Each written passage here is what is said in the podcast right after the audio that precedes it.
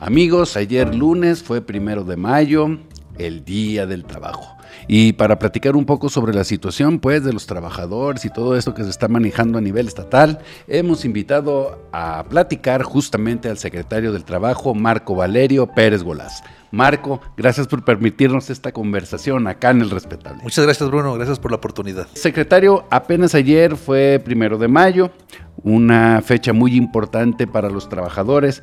¿Cuál es el diagnóstico que tienes a nivel estatal, pues, del estado que guardan eh, los trabajadores? En primer lugar, decirles, nunca en la historia Jalisco había tenido el primer lugar de generación de empleo formal del país en el año 2022.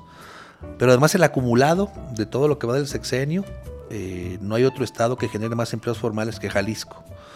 Eso quiere decir que hay muchos elementos que provocan este tipo de cosas, ¿no?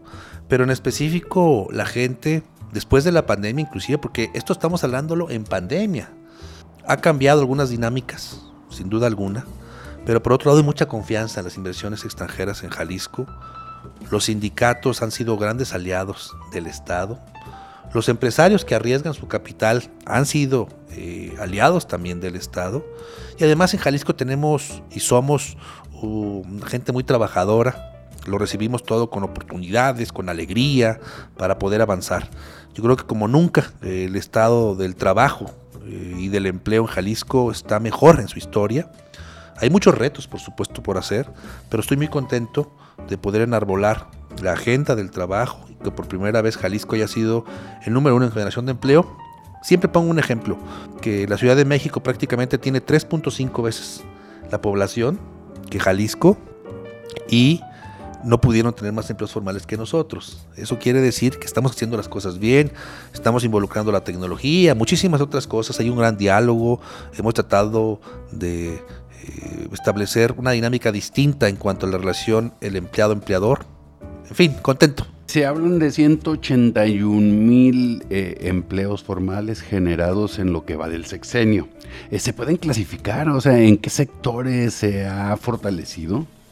Jalisco ha crecido en todos los sectores. Siempre había sido característico de Jalisco el tema de los servicios, pero la industria ha crecido muchísimo el tema turístico de igual manera, prácticamente en todos los aspectos y en todos los segmentos ha crecido. Somos el estado que tenemos agendas muy particulares en el campo. El campo ha crecido mucho, somos el que más generación de empleo del campo formal tenemos en el, en el país. Ha sido una campaña constante en la que hemos tratado de vivir para eh, que los derechos de los trabajadores se respeten en el campo. Hay un programa interesante que están realizando en la Secretaría del Trabajo que se llama Jalisco Trabaja. ¿En qué consiste esto? Nosotros identificamos que no era suficiente que existieran vacantes si las personas no acudían con los empleadores a vincularse. Entonces tratamos de hacer dos cosas. Uno, incorporar la tecnología, una, una, plataforma con inteligencia artificial para que todas las personas tuvieran una feria del empleo en su email. Y nosotros salimos a las colonias a buscar a los candidatos. Es decir, tenemos 100 brigadistas en todo el estado. Todos los días trabajamos, excepto los domingos, para buscar en las colonias a la gente que quiere trabajar. ¿Qué hacemos? Nosotros estamos eh, vinculando aproximadamente 3.000 personas por mes a un empleo formal bajo esta plataforma de Jalisco Trabaja. Es decir, muy probablemente al terminar el año estemos hablando de por encima de los 35 mil empleos vinculados solamente por la plataforma Jalisco Trabaja. Hay muchas opciones sobre las cuales se genera un empleo formal, pero es una plataforma única eh, en el país y además con tecnología y con trabajo de campo. También existe otro programa que estás lanzando que se llama Jalisco sin brechas, ¿no? Es más este un reconocimiento de qué se trata.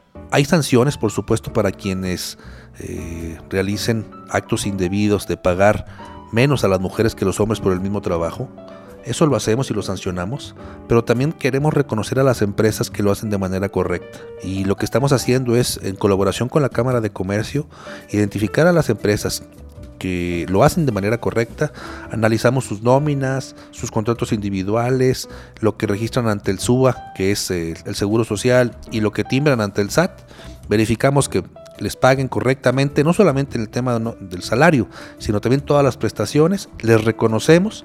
¿Qué quiere decir esto? Que además que hacen bien las cosas, que tienen un buen producto, vamos a conocer que en la forma en cómo lo hacen, desde el punto de vista laboral y desde el punto de vista de género, no hay. Es decir, eliminar las brechas entre hombres y mujeres en materia de salario es una dinámica que queremos hacer para que quede eh, ya institucionalizada en el tema de la Secretaría del Trabajo.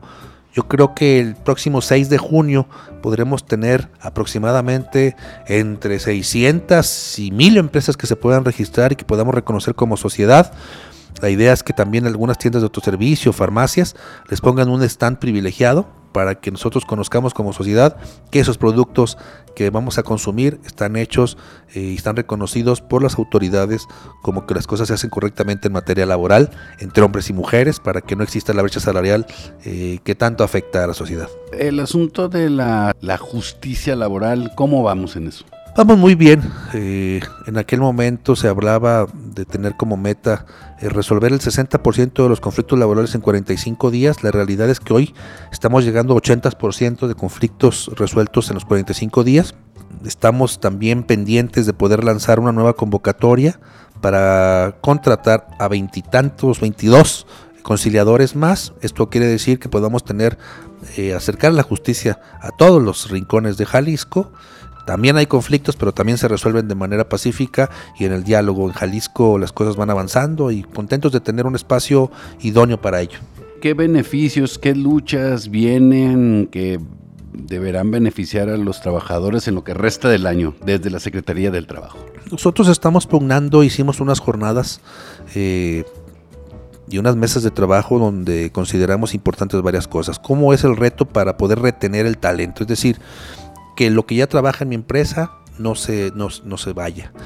Y por otro lado, también cómo como sociedad, si bien es cierto que el salario mínimo es algo que se establece a partir de la federación, cómo como Estado podemos hacer una valoración importante. Nosotros identificamos que podemos llegar a un esfuerzo para que existan mejores salarios en nuestro Estado y de ahí poder tener circunstancias muy particulares. Uno, atraer mucho más inversión y dos, entender las necesidades de las empresas. Por otro lado, también buscar programas de capacitación importantes. Las empresas y las industrias están acompañándonos con nosotros. Nos vamos a abocar a capacitar a 500 operadores de transporte para que las empresas de logística y estas empresas que vienen con inversiones millonarias a Jalisco tengan el mejor personal para esto. Hemos identificado que ese es el problema. Entonces hablar de capacitación, hablar de buscar mejores salarios. Y si a mí me gustaría, como me recordaran, a mí me gustaría que fuera el secretario del Trabajo que pugnó siempre por mejores salarios para la clase trabajadora de Jalisco. Son prácticamente dos millones de personas eh, formales. Y el otro es a la gente que es autoempleada, les quiero explicar cómo podemos vincularnos al seguro social para que en el futuro podamos tener una pensión. Es decir, no porque seamos autoempleados, no podemos tener en el futuro la oportunidad de tener este beneficio de la pensión. Después de tanto número de años y de cotización, lo podemos hacer. Si esos cuatro retos los podemos lograr, eh, sin duda alguna la clase trabajadora, tanto formal como autoempleada, vamos a avanzar. Eh, en las mejores condiciones para Jalisco. Y estos alcances que se han hecho en materia laboral ahora, sin duda alguna, te fortalece ahí en el círculo cercano del gobernador. Es una agenda muy bonita el trabajar desde el punto de vista laboral porque te vincula con empresarios, con sindicatos y por supuesto con el tema del gobierno. Al final del día eh, no, se traduce en un beneficio para las personas, para las familias, y eso también da puntos eh, desde el punto de vista de popularidad, de entender que las cosas se hacen bien, cuando nos medimos cómo avanzamos, pues obviamente la Secretaría del Trabajo siempre tiene números positivos, y bueno, hay una gran relación de amistad y por supuesto de respeto con el gobernador y yo creo que la mejor manera de agradecerle la amistad, la confianza, es darle estos resultados en positivo que tiene la Secretaría, que lo digo, nunca los había tenido, salimos a las calles, tratamos de eh, eh, abarcar todos los temas en materia laboral y las mismas instituciones eh, internacionales han considerado que Jalisco es el único estado que tiene una agenda laboral completa, que la nueva agenda laboral de este país se crea a partir de Jalisco. Marco Valerio, secretario del Trabajo, gracias por permitirnos esta conversación acá en El Respetable. Gracias Bruno, que estén muy bien, saludarlos.